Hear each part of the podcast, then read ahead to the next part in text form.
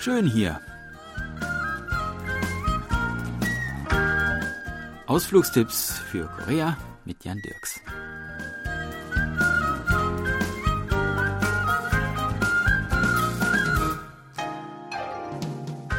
Wir suchen Abkühlung von der sommerlichen Hitze und erkunden die Inselwelt der Provinz Südcholla. Um all die Inseln zu besuchen, die dort vor der koreanischen Südküste versprenkelt liegen, würde ein ganzes Leben nicht ausreichen. Und irgendwann würde man wahrscheinlich den Eindruck gewinnen, dass sich all diese Inseln doch irgendwie stark ähneln. Ein paar Felsen mit ein paar Bäumen drauf und viel Wasser drumherum halt. Aber wenn man genauer hinschaut, kann man entdecken, dass sie doch alle ihre ganz eigene Atmosphäre besitzen. Und deshalb wollen wir auch heute noch einen weiteren Inseltrip unternehmen. Die Insel Kwanmae-do, anderthalb Stunden mit der Fähre vor der großen Insel Jindo gelegen, wurde um das Jahr 1700 herum von einem konfuzianischen Gelehrten der sich auf dem Weg in die Verbannung nach Jeju befand, entdeckt und nach den dort blühenden Pflaumenbäumen benannt. Guanmedo ist gleich in mehrfacher Hinsicht ein besonderes Kleinod unter den Inseln Südchollas.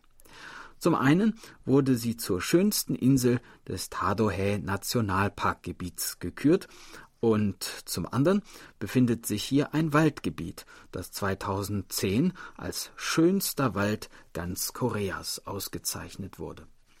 Linke Hand des Fähranlegers liegt das Dorf Kwanme Mael und der große weite Strand von Kwanme Nummer eins der acht offiziellen Hauptsehenswürdigkeiten der Insel.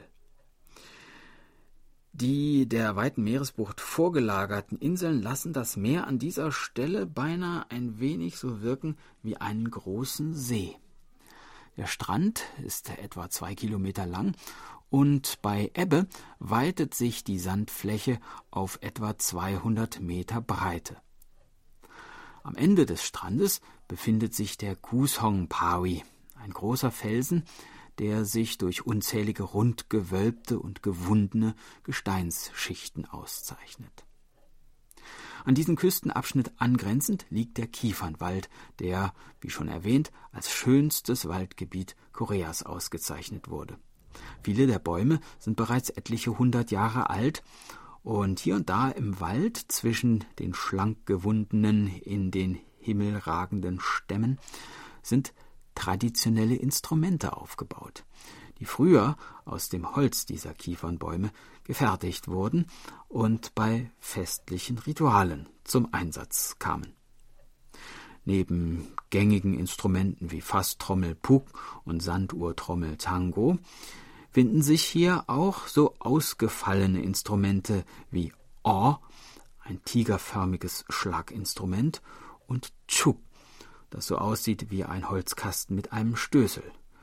Pyeonjong, ein Spiel aus hängenden Bronzeglocken, und Pyongyong, bei dem man mit einem Schlegel gegen aufgehängte Steine schlägt. Der Waldbesucher ist eingeladen, selbst einmal den Klang dieser Instrumente zu erproben. Folgt man nun dem Pfad weiter bis zum Ende der Insel, gelangt man zur offiziellen Sehenswürdigkeit Nummer zwei, zur Insel Pangasom, deren Name übersetzt Mörserinsel bedeutet, weil sie tatsächlich so aussieht wie ein runder Mörser mit einem Stößel. Der Stößel ist der sogenannte Phallusfelsen und man ahnt, wieso in alten Zeiten kinderlose Frauen einst hierher zur Mörserinsel zogen und dafür beteten, dass ihr Kinderwunsch doch in Erfüllung gehen möge. Auch gibt es eine Legende, die besagt, dass hier eine Fee vom Himmel herabgestiegen sein und Reis gemahlen haben soll. All diese Sehenswürdigkeiten sieht der Besucher also, wenn er vom Fähranleger aus den Weg linker Hand einschlägt. Der Weg nach rechts führt in das Dorf Quanomael mit seinen kleinen, dicht an dicht liegenden Häuschen und pittoresken Steinmauern und Wandgemälden, wie man sie auf vielen Inseln findet und auf denen hier schwimmende Schildkröten und Fische und liebliche Landschaften mit Wiesen und Feldern dargestellt sind.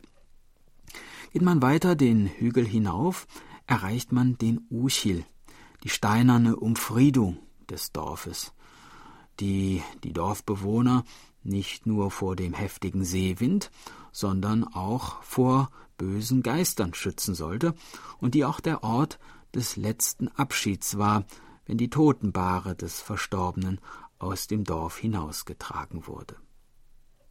Am Strand unterhalb des Uchil stößt man auf zwei weitere beeindruckende Felsen, den Gongdol und den Tolmio, die zusammen die Sehenswürdigkeit Nummer drei der Insel darstellen. Tolmio hat die Form eines alten Königsgrabes und Gondol sieht aus wie ein riesiges Dinosaurierei mit einem Durchmesser von vier bis fünf Metern und hat merkwürdige Dellen, die wirken, als habe dort ein wütender Mensch ein paar Mal seine Faust in den Stein gedonnert. Geht man weiter, kommt man zur Haneltadi, zur sogenannten Himmelsbrücke. Sie führt über einen tiefen Felsenspalt zwischen zwei senkrechten Klippen und wenn man durch den gläsernen Boden der Brücke hinabschaut, sieht man tief unter sich die schäumenden Wellen des Meeres in den schmalen Felsspalt schlagen.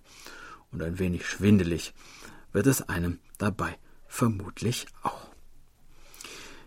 Das war unser Ausflugstipp für heute. In einer Woche starten wir die nächste Tour und würden uns freuen, wenn Sie uns dann wieder begleiten. Tschüss und bis dann, sagt Jan Dirks.